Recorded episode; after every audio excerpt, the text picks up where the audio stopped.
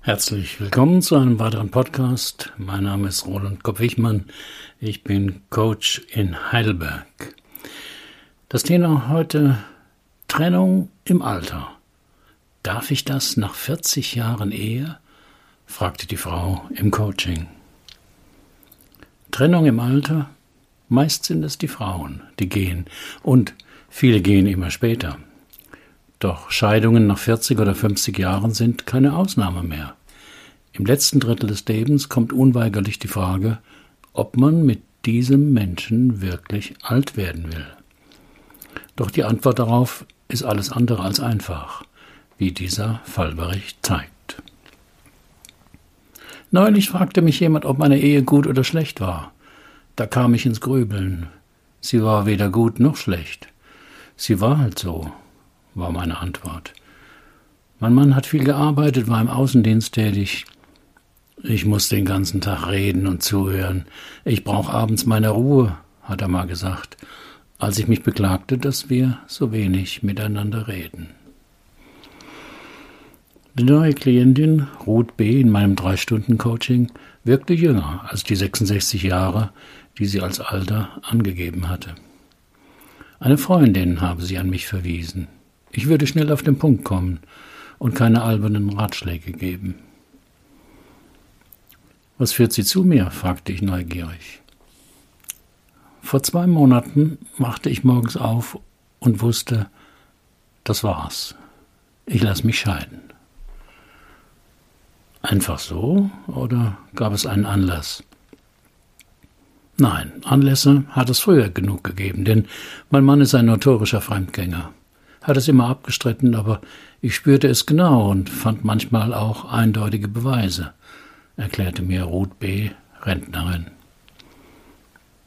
Aber sie blieben trotzdem. Ja, und deswegen komme ich auch heute zu Ihnen. Trennung im Alter wird immer häufiger. Heute lassen sich Paare, die länger als 25 Jahre verheiratet sind, doppelt so oft scheiden wie noch vor 20 Jahren. Meist sind es die Frauen, die die Trennung im Alter anstoßen.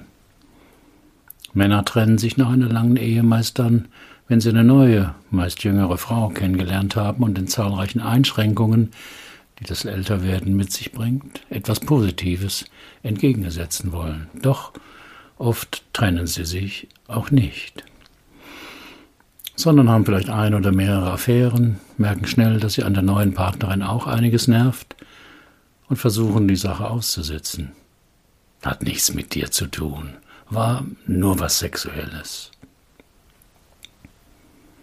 Frauen, die in der Kriegs- und Nachkriegszeit jung waren, sind oft der klassischen Rollenverteilung verpflichtet, in der Trennung keine Option ist. Schon weil sie früher meist keine eigenen Rentenansprüche hatten und eine Scheidung den Verlust eines komfortablen Lebens mit Eigentumswohnung und schönen Urlauben bedeuten würde.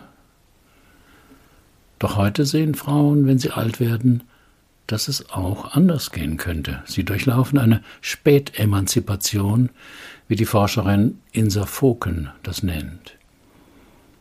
Die Frauen haben oft in der Herkunftsfamilie gelernt, dass Männer ebenso sind und dass man als Partnerin das aushalten müsse. Ich habe auf Arte einen Film über eine Frau gesehen, ungefähr in meinem Alter, die allein lebte weil ihr Mann sie wegen einer jüngeren Frau verlassen hatte. Nach 35 Jahren Ehe. Und die Frau war sehr verbittert. Da habe ich mir meine letzten Jahre vorgestellt und wusste, dass ich so nicht enden will. Macht Ihr Mann denn Andeutungen, dass er sich trennen will? Erkundigte ich mich. Ruth B. lachte auf. Ha, der geht nicht weg. Der verlässt mich nicht. Er wäre ja auch allein nicht alltagsfähig. All die Jahre habe ich ja alles für ihn gemacht. Haushalt, Kinder, Urlaubsplanung, Versicherungen. Und jetzt wollen sie nicht mehr. Genau. Aber an dem Punkt war ich schon öfters in meinem Leben. Ich wollte schon dreimal mich trennen und dann rede ich mir immer wieder aus. Ich schaffe es nicht, obwohl ich Gründe genug habe. Das sagen auch meine Freundinnen. Aber irgendwas hält mich zurück, blockiert mich. Deswegen habe ich Ihnen geschrieben, weil Sie doch unbewusste Konflikte auflösen können. Naja, auflösen kann ich sie nicht, dämpfte ich die Erwartung der Klienten, aber bewusster machen und damit ist schon einiges gewonnen.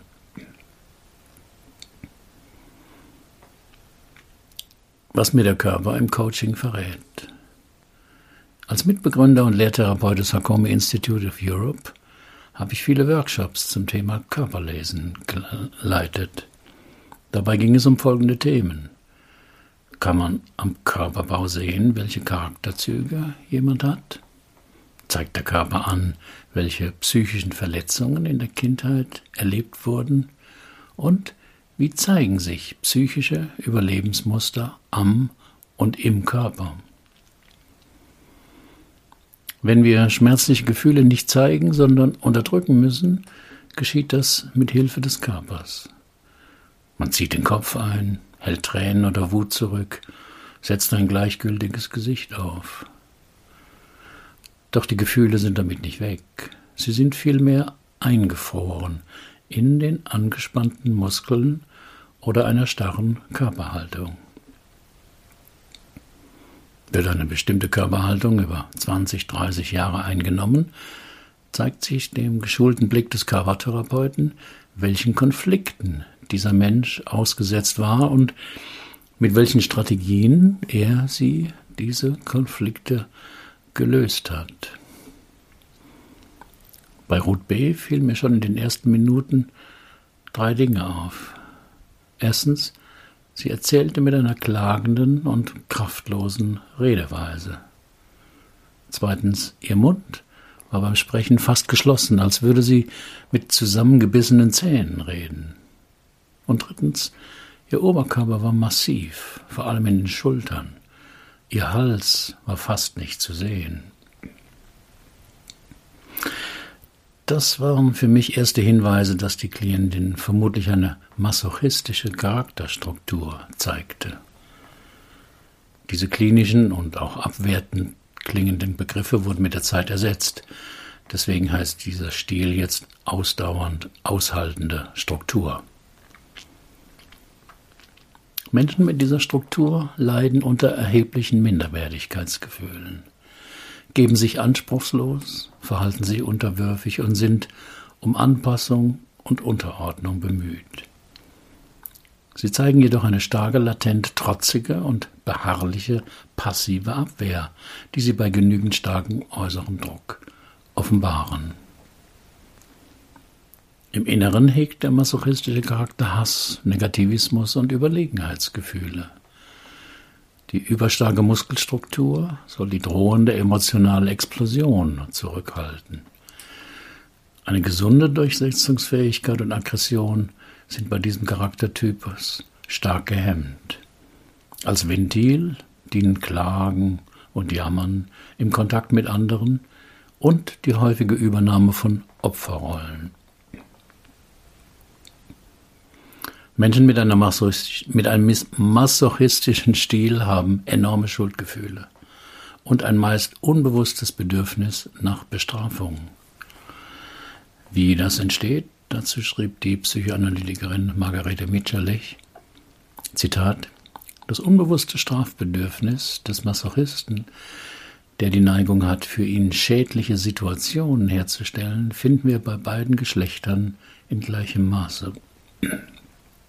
Seine Wurzeln sind in der frühen Kindheit zu suchen.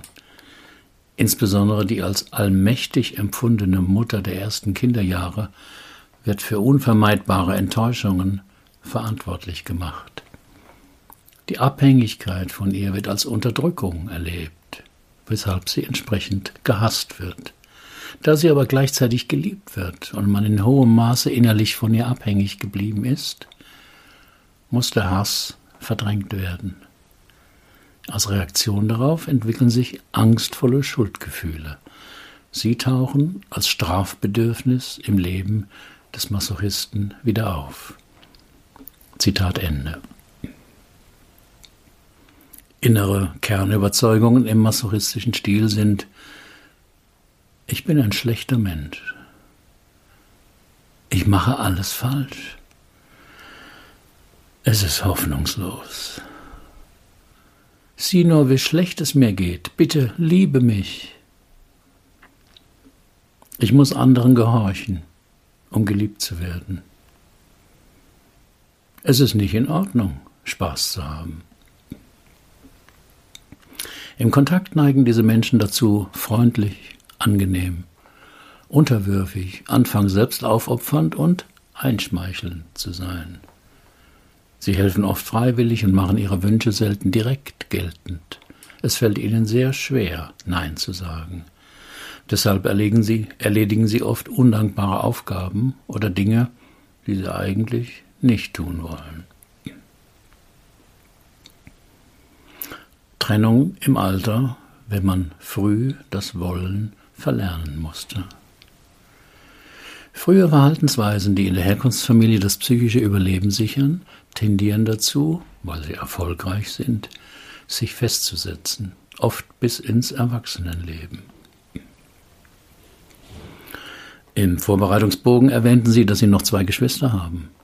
Ja, aber das sind Halbgeschwister. Ich habe einen anderen Vater, den ich aber nicht kenne. Mein Stiefvater wollte nur meine Mutter. Mich nahm er als ungeliebte Dreingabe.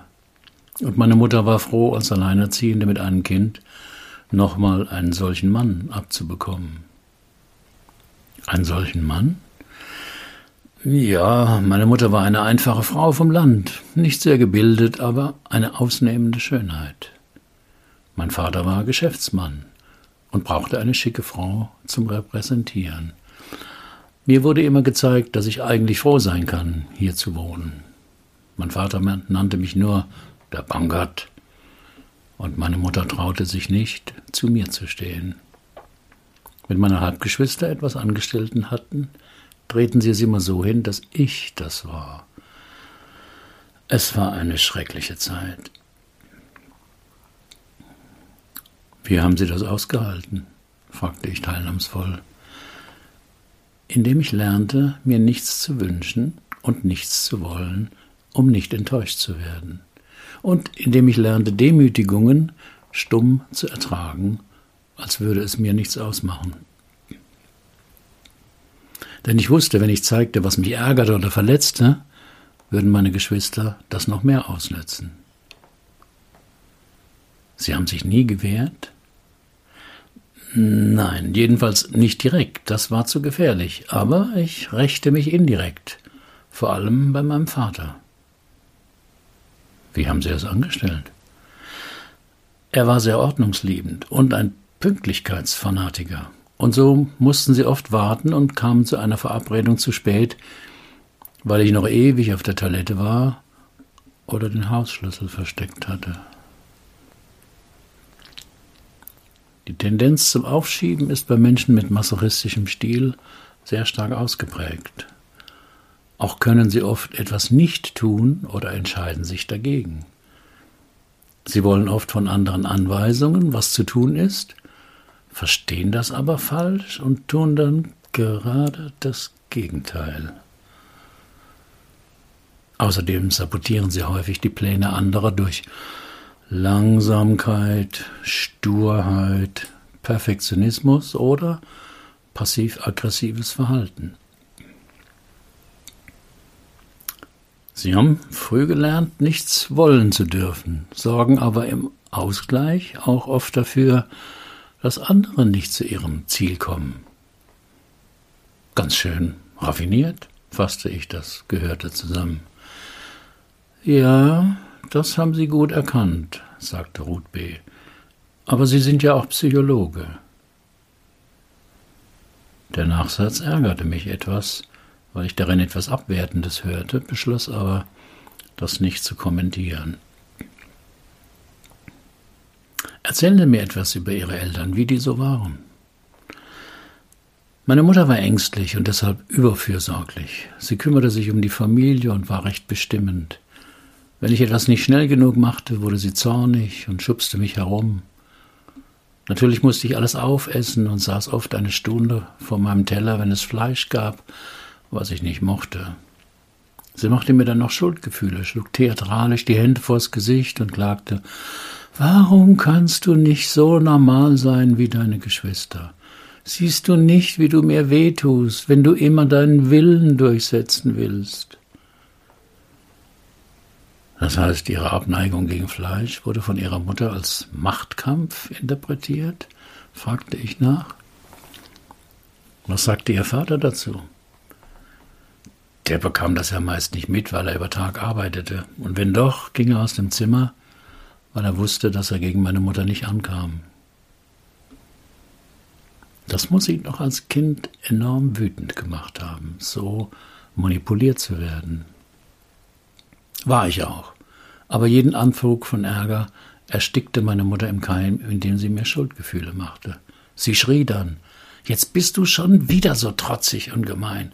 Womit habe ich so ein schreckliches Kind verdient? Da tat sie mir dann wieder leid und ich vergrub von da an mein Ärger in mir.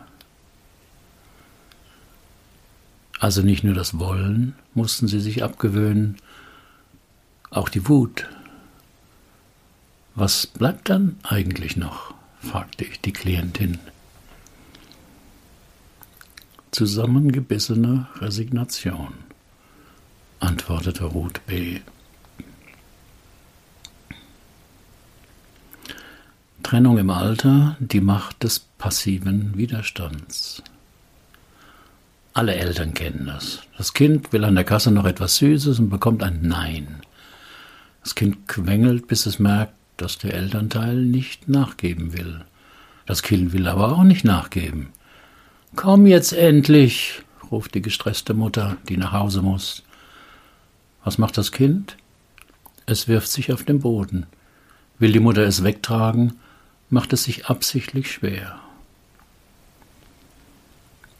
In der Zeit entdeckte ein gestresster Vater dieselbe Verhaltensweise an seiner fünfjährigen Tochter Julie. Zitat: Etwas anderes, was meine Tochter ganz, ganz schlecht kann, ist, sich selbst anzuziehen. Julie wechselt nicht so gern ihre Kleidung, weil das meist mit einer Verschlechterung der aktuellen Situation einhergeht. Wer den Schlafanzug anzieht, muss erfahrungsgemäß ins Bett. Wer morgens die Schuhe anzieht, muss aufhören zu spielen und in die Kita gehen. Für Julie ist es unverständlich, warum die anderen in der Familie sich ständig ohne Aufforderung anziehen, um sich an unbequeme Orte zu begeben. Meine Tochter macht da nicht mit. Sie zieht sich nicht an, weil sie es nicht kann.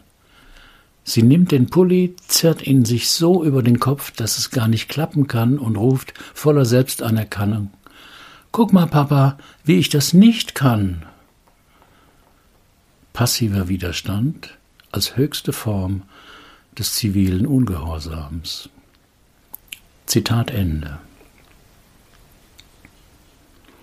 Passiver Widerstand ist die Rache der Wehrlosen oder jener, die sich als schwächer erleben als der vermeintliche Gegner. Dazu gehören die Sitzblockaden der letzten Generation aus unserer Zeit oder die Protestaktionen im Hambacher Forst aber auch der Dienst nach Vorschrift des unzufriedenen Schalterbeamten oder der wirtschaftliche Boykott von Verbrauchern gehören in diese Kategorie. Ebenso der Hungerstreik oder Sit-in-Aktion. Bekanntester Vorreiter dieser Aktion des gewaltlosen Widerstands war Mahatma Gandhi. Er bekämpfte die britische Kolonialherrschaft in Indien vor allem durch Nichtbeteiligung an Institutionen der Regierung, durch den Boykott britischer Firmen und ihrer Produkte sowie die gewaltlose Überschreitung ungerechter Gesetze. Wie haben Sie darauf reagiert, als Sie merkten, dass Ihr Mann Sie betrügt? fragte ich die Klientin. Mein erster Gedanke war, was ich in unserer Ehe falsch gemacht habe, dass es ihn zu anderen Frauen zieht. Bis dahin für, war für mich unser Sexleben in Ordnung, aber ihm reichte es wohl nicht. Erst eine Freundin brachte mich darauf, dass das doch nicht meine Schuld ist, wenn er fremd geht. Ich versuchte mehrere Male darüber mit ihm zu sprechen, aber er ließ mich auflaufen. Und irgendwann hat mein Körper reagiert. Was meinen Sie damit? Naja, mein Mann wollte weiterwachen wie bisher, auch mit mir schlafen. Aber als ich immer häufiger einen Scheidenkrampf dabei bekam, hörte unser Sex dann irgendwie auf. Anstatt dass Sie sich wehren und Nein sagen, hat das dann Ihr Körper übernommen, deutete ich diesen wichtigen Vorgang. Ich glaube, das habe ich schon als Kind gemacht. Was genau meinen Sie? Na, dieses indirekte Nicht-Mitspielen durch Rückzug. Beim Mensch ärgere dich nicht spielen zog mich meine Mutter immer auf, wenn ich verlor und meinen Ärger nicht auch noch zeigen wollte. Am Ende spielte ich einfach nicht mehr mit. Oder bei den Sonntagsspaziergängen, die ich hasste, trödelte ich so lange rum oder machte mein Kleid dreckig, bis ich nicht mehr mit musste. Das hat prima funktioniert. Trennung im Alter oder wann beginnt das Leben? Dazu gibt es einen alten Witz. Ein katholischer Pfarrer, ein reformierter Pastor und ein Rabbi unterhalten sich darüber, wann denn nun das menschliche Leben beginnt. Der Pfarrer meint überzeugt, das Leben als Mensch beginnt natürlich mit der Verschmelzung von Ei und Samenzelle und keine Sekunde später. Der Pastor macht Einwände. So einfach sei das nun mal nicht. Da fällt ihm der Rabbi ins Wort. Es ist doch ganz klar. Das Leben als Mensch fängt an, wenn die Kinder aus dem Haus sind und der Hund tot ist. Dann beginnt das Leben. Ich hatte jetzt schon viel von der Klientin erfahren, wusste aber nicht so genau, was ihr Anliegen an mich und das Coaching war. Was wollen Sie jetzt genau hier? fragte ich Ruth B. Ich bin jetzt 66 Jahre alt und will, dass mein Leben endlich mir gehört. Hm, wenn Sie glauben, dass es nicht Ihnen gehört, wem gehört es denn dann? Früher meinen Eltern, denen ich gehorchen musste, vor allem meiner Mutter. Und in den letzten 40 Jahren, wo ich mit meinem Mann zusammen bin, vor allem ihm. Denn auf eine seltsame Art liebt er mich. Deshalb habe ich auch immer die Skrupel, wenn ich ihn verlassen will. Lieben Sie ihn denn auch? fragte ich die Klientin. Woran merkt man das, dass man den anderen liebt? Das war wohl schon Ihre Antwort, schloss ich. Mögen Sie denn wenigstens sich selbst? Nein, lachte Ruth bitter auf, bestimmt nicht. Schauen Sie mich doch an. Alt, zu dick, ungebildet und faul. Mein Stiefvater sagte immer, du bist nichts, du hast nichts, du kannst nichts. Und jetzt mit 66 Jahren muss ich feststellen, er hatte recht. Typisch für den masochistischen Charakter ist die Spannung zwischen dem Wunsch nach Freiheit und Eigenständigkeit und der Angst vor Konflikt und Liebesentzug. Dementsprechend versucht dieser Charaktertyp häufig, es allen anderen recht zu machen. Sein Wunsch nach Freiheit kompensiert er durch Rebellion und verdeckte Verweigerung, wenn ihm etwas aufgetragen wird. Die Fähigkeit, unbequeme und belastende Situationen geduldig zu ertragen, ist Potenzial und gleichzeitig die größte Schwachstelle dieser Menschen. Das Experiment als Schlüssel zum unbewussten Konflikt. Die Klientin hat einen deutlichen Trennungswunsch, weil sie die lange Ehe als belastend und wenig erfreulich erlebt. Andererseits hat sie große Skrupel, die Trennungsentscheidung durchzusetzen. Die meisten Klienten, die zu mir ins Coaching kommen, sind ähnlich ambivalent. Das kann man mit der Ego-State-Therapie besser verstehen. Dieser Ansatz beschreibt, dass unsere Persönlichkeit kein monolithischer Block ist, sondern aus verschiedenen Anteilen, den Ego-States, besteht. Bekannt wurde dieser Ansatz auch unter dem Begriff des inneren Teams. Jeder Mensch hat viele verschiedene Ego-States mit unterschiedlichen Emotionen, Denkstilen und Fähigkeiten. Spricht jemand davon, dass ein Teil von mir so und so denkt oder empfindet, spricht derjenige über einen Ego-State. Harmonieren unsere Ego-States, dann können wir uns schnell entscheiden. Stehen jedoch zwei Ego-States miteinander in Konflikt, fühlen wir uns zerrissen oder haben Mühe, eine Entscheidung zu treffen, so wie die Klientin mit ihrem Trennungswunsch. Im Modell des inneren Teams gibt es noch eine Instanz. Das ist kein Teil, sondern eine logische Ebene darüber. Und das ist das Ich. Dieses Ich kann ganz nüchtern und fast emotionslos beurteilen, was in einer Situation richtig und angemessen ist. Leider sitzt auf unserem inneren Regiestuhl aber oft nicht dieses Ich, sondern ein Persönlichkeitsanteil mit begrenztem Überblick. Also zum Beispiel das innere Kind oder einer der inneren Antreiber, mach's schnell, mach es allen recht, streng dich an, sei stark, sei perfekt.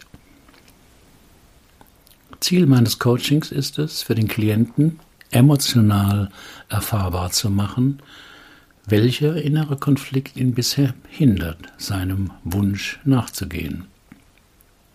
In diesem Fall also, warum Ruth B. sich nicht trennen kann.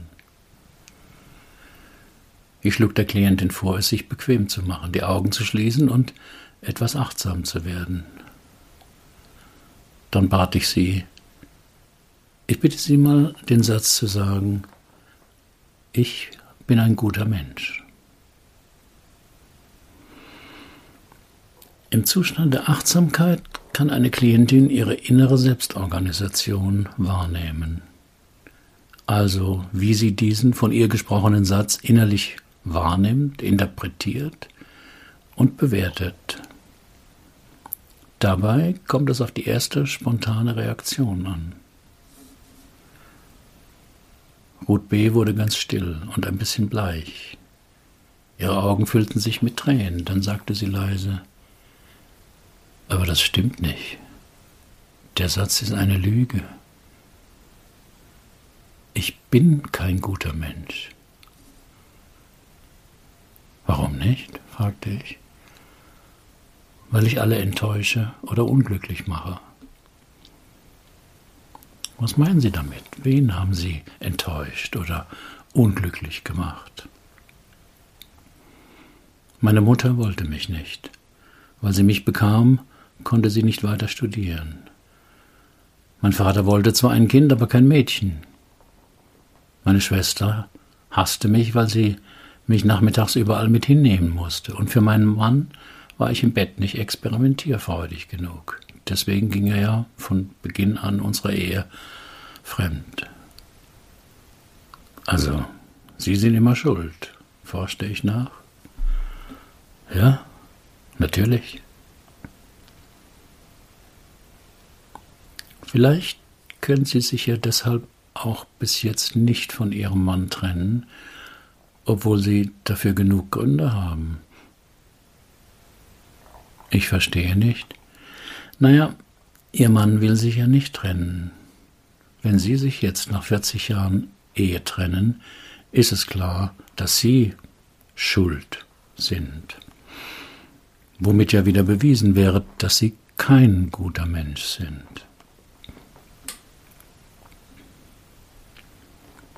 Im Coaching waren wir an einem entscheidenden Punkt angelangt. Durch das Experiment mit dem positiven Satz wurde der Klientin einer ihrer prägendsten Glaubenssätze bewusst, dass sie andere enttäusche und unglücklich mache und deswegen darauf achten muss, nichts zu tun, was das noch verstärkt. Darauf wurde ihre Lebensstrategie, möglichst alle Wünsche und Bedürfnisse zu unterdrücken.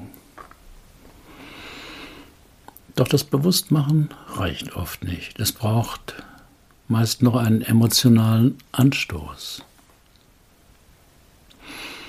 Sie sind ja 66 Jahre alt, da müssten Sie doch Heinz Erhard kennen, sagte ich. Ja, natürlich. Noch ein Gedicht, antwortete Ruth B. mit seinem bekanntesten Werk. Von Heinz Erhard stammt ein Satz, der sehr wichtig ist, wenn man etwas tun will und gleichzeitig es nicht will. Da bin ich aber gespannt. Welcher Satz ist das denn? Der Satz lautet, Sie dürfen nicht alles glauben, was Sie denken.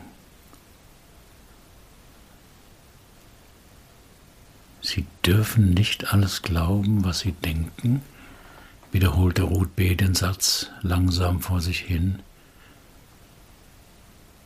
Das heißt doch, dass es entscheidend ist, was ich über mich denke. Oh ja, sehr entscheidend. Deswegen ist es ja so wichtig, immer mal achtsam zu sein, um mitzukriegen, was gerade für Gedanken so in einem sind. Und eben nicht gleich alles zu glauben, was man denkt. Puh, das ist aber schwer. Eher nicht. Es ist Übungssache. Aber mal ganz praktisch. Angenommen, Sie könnten glauben, dass Sie ein guter Mensch sind. Welche Konsequenz hätte das? Was würden Sie dann tun? Viele Menschen glauben, dass sie für eine Änderung ihre Einstellung ändern müssten. Dann würde ein neues Verhalten und entsprechende Gefühle folgen. Also, wer mit seinem unfreundlichen Nachbarn verstritten ist, sollte zuerst seine ablehnende Einstellung diesem Menschen gegenüber aufgeben und ihn akzeptieren, so wie er ist. Meine Erfahrung zeigt mir das Gegenteil. Erst muss ich mich anders verhalten. Dann folgt die veränderte Einstellung und auch die Gefühle. Also konkret, man beginnt, den Nachbarn zu grüßen, versucht einen Smalltalk, erkundigt sich, wie er die Tomaten anpflanzt. Und das immer wieder. Was ich tun würde, wenn ich glauben würde, dass ich ein guter Mensch bin? hing Ruth B. noch dem Gedanken nach. Ich denke, ich würde mich dann von meinem Mann leichter trennen, weil mir das helfen würde, bei mir zu bleiben. Wenn ich das Gegenteil denke, also dass ich kein guter Mensch bin, würde ich diesen Schritt nicht wagen, weil ich denken würde, ich müsste meine Schlechtigkeit irgendwie ausgleichen. Die eigene Selbstorganisation erforschen. Warum denke ich, was ich denke? Im Zentrum meiner Methode Lebensthemen klären steht die Selbsterforschung durch Achtsamkeit. Der Klient lernt sein Erleben, seine automatischen Muster der Selbstorganisation aus der Position des inneren Beobachters neugierig zu beobachten. Dabei gibt es immer wieder Überraschungen, denn man entdeckt, dass man etwas anderes glaubt, als man denkt. Ron Kurtz, der Begründer der Hakomi-Methode, erzählte mal dazu, ich habe vor Jahren einen Vortrag auf einer Psychologiekonferenz in Wien gehalten. Da waren ungefähr 200 Leute, Deutsche und Österreicher. Ich bat sie achtsam zu werden und gab ihnen etwas Zeit dafür. Zuerst sagte ich ihnen jedoch, dass sie ihrem Nachbarn sagen sollten, ob sie überzeugt wären, dass sie ein guter Mensch sind. Dann wurden sie achtsam und ich sagte zu ihnen den Satz, du bist ein guter Mensch. Und von 200 Menschen hatten 80 Prozent oder mehr es falsch vorhergesagt. Sie hatten nicht gewusst, wie ihre Reaktion sein würde. Ungefähr 60 Prozent von ihnen wurden plötzlich traurig. Manche bekamen Tränen in die Augen, einige fühlten sich sehr erleichtert. Das liegt daran, dass es in unseren Kulturen einen impliziten Glauben gibt, dass wir keine guten Menschen sind. Und jetzt wandte ich mich wieder der Klientin zu. Darf ich denn bestimmen, was ich glaube? fragte Ruth B. Wer sonst sollte das in ihrem Leben tun? war meine Antwort. Nach eineinhalb Jahren bekam ich ein Lebenszeichen von Ruth B. Bewegte Zeiten lägen hinter ihr. Zwei Monate nach unserem Coaching sah sie aus dem gemeinsamen Haus ausgezogen, um nach drei Wochen wieder zurückzukommen. Das habe sich nochmal wiederholt und ihre Zerrissenheit gezeigt, aber auch die starke Bindung zu ihrem Mann. Danach habe sie sich eine Wohnung in der Stadt gesucht und sei dabei, sich ihr eigenes Leben aufzubauen. Mit ihrem Mann treffe sie sich etwa alle sechs bis acht Wochen für einen Tag zum Wandern oder Konzertbesuch.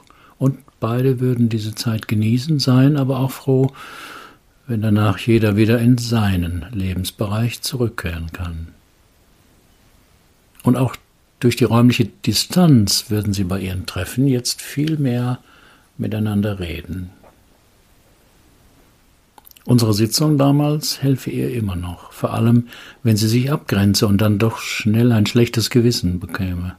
So könne sie dann schnell erkennen, dass sie wieder denke, dass sie ein schlechter Mensch sei. Aber das würde sie jetzt immer seltener glauben.